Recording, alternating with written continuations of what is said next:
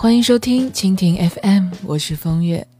今天呢是平安夜，祝我们所有的听众们平安夜快乐！希望大家都能度过一个美好而值得回忆的平安夜。同时呢，今天也是听众莫四最初的生日。一个人在外地工作非常的不容易，不过不要觉得孤单。今天全世界都是欢乐的气氛，希望你也能开心快乐，工作顺利，身体健康。祝你生日快乐！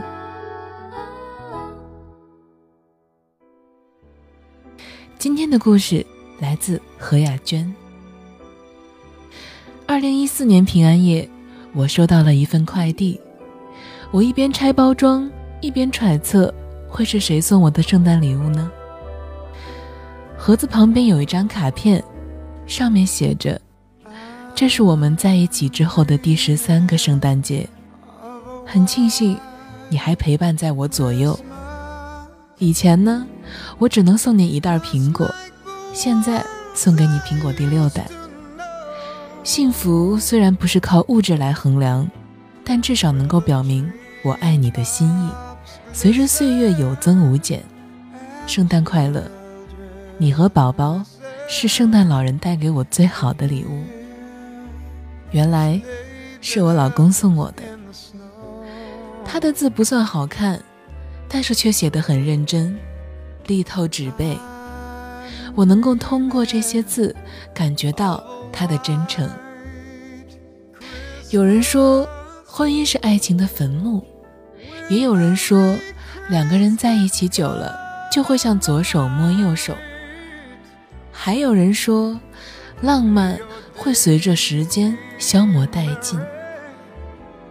我和老公刚恋爱的时候也懵懵懂懂，对这些说法将信将疑。我们不能左右别人的看法，只是小心翼翼的一起呵护我们的感情。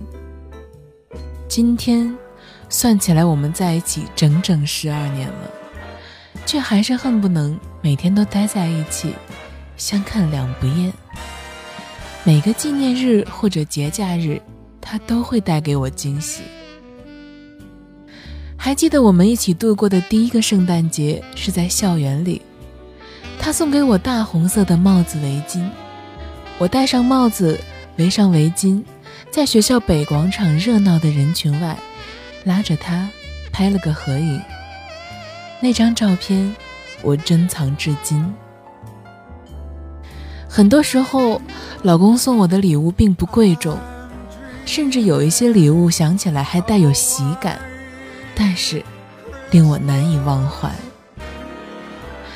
老公送我的第一份礼物是一个棕色的，上面写满了 logo 的包包，看起来还挺高大上的。结果上次翻旧东西看到，才知道是仿的。他是学生，只知道买花哨好看的，哪里分得清正品仿品呢？而那个时候的我孤陋寡闻，还并不知道这个品牌，自然屁颠颠的每天背着伪名牌的包包去上课。他送我的第一份花，不是玫瑰花，而是月季，因为他第一次给女孩子送花，玫瑰、月季傻傻分不清楚。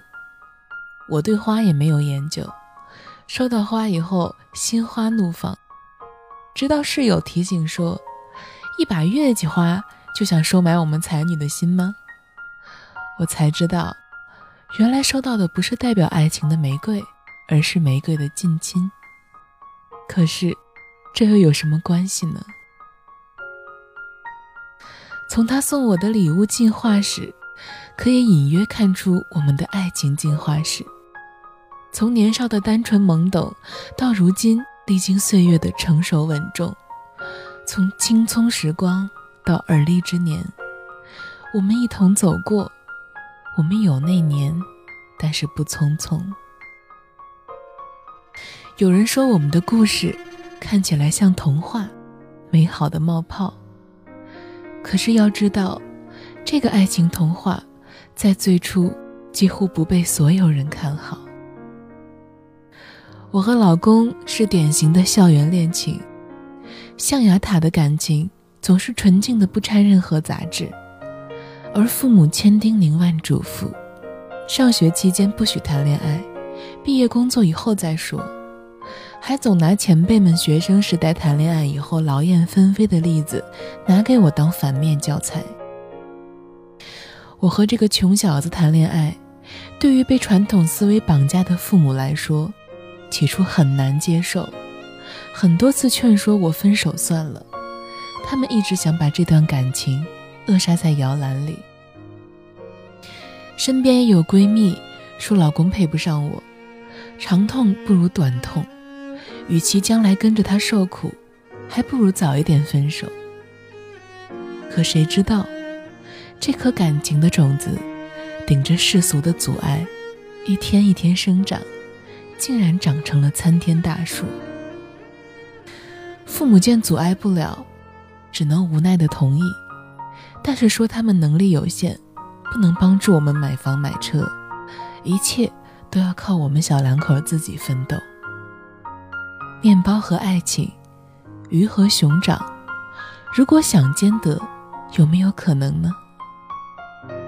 爱可以让两个人走到一起，可是想要走得更长久，两个人必须共同成长，从校园到社会。从青涩到成熟，从相恋到相伴，我和老公都在共同进退，共同担当。失落的时候，我们是彼此的心灵导师；郁闷的时候，我们是彼此的开心果；迷茫的时候，我们是彼此的导航仪；快乐的时候，我们一起分享。最好的感情，不仅是不离不弃，更是一起成长。只要能一起成长，物质生活丰富是迟早的事情，而感情也会因为两个人一起努力而变得更坚固。时光会老，但是我们的感情不老，历久弥新。